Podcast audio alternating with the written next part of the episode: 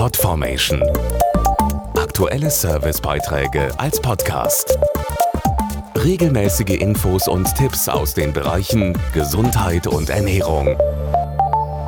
Am 14. Mai ist Tag des Hörens, der sich rund um einen unserer wichtigsten Sinne dreht.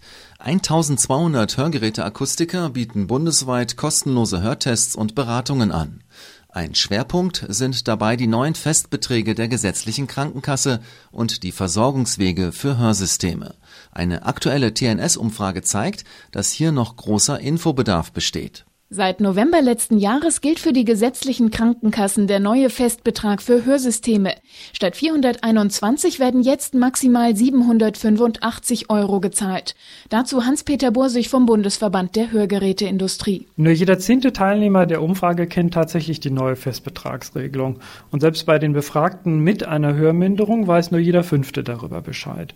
Auch beim Wissen um den Weg zur Versorgung mit Hörsystemen klaffen noch große Lücken. Neun von zehn Befragten fühlen sich dazu nicht ausreichend informiert. Mehr Infos wünschen sich die Teilnehmer der Umfrage zu den Funktionen und der Leistung von Hörsystemen sowie den Kosten.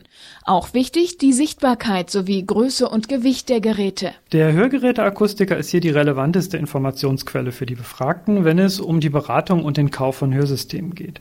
46 Prozent gaben an, sich dort über die Versorgung mit Hörsystemen zu informieren. Mindestens 10 Millionen Menschen leiden in Deutschland an einer sogenannten Hörminderung, häufig ohne es zu wissen.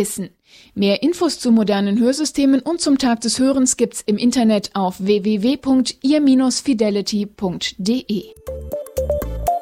Podformation.de Aktuelle Servicebeiträge als Podcast.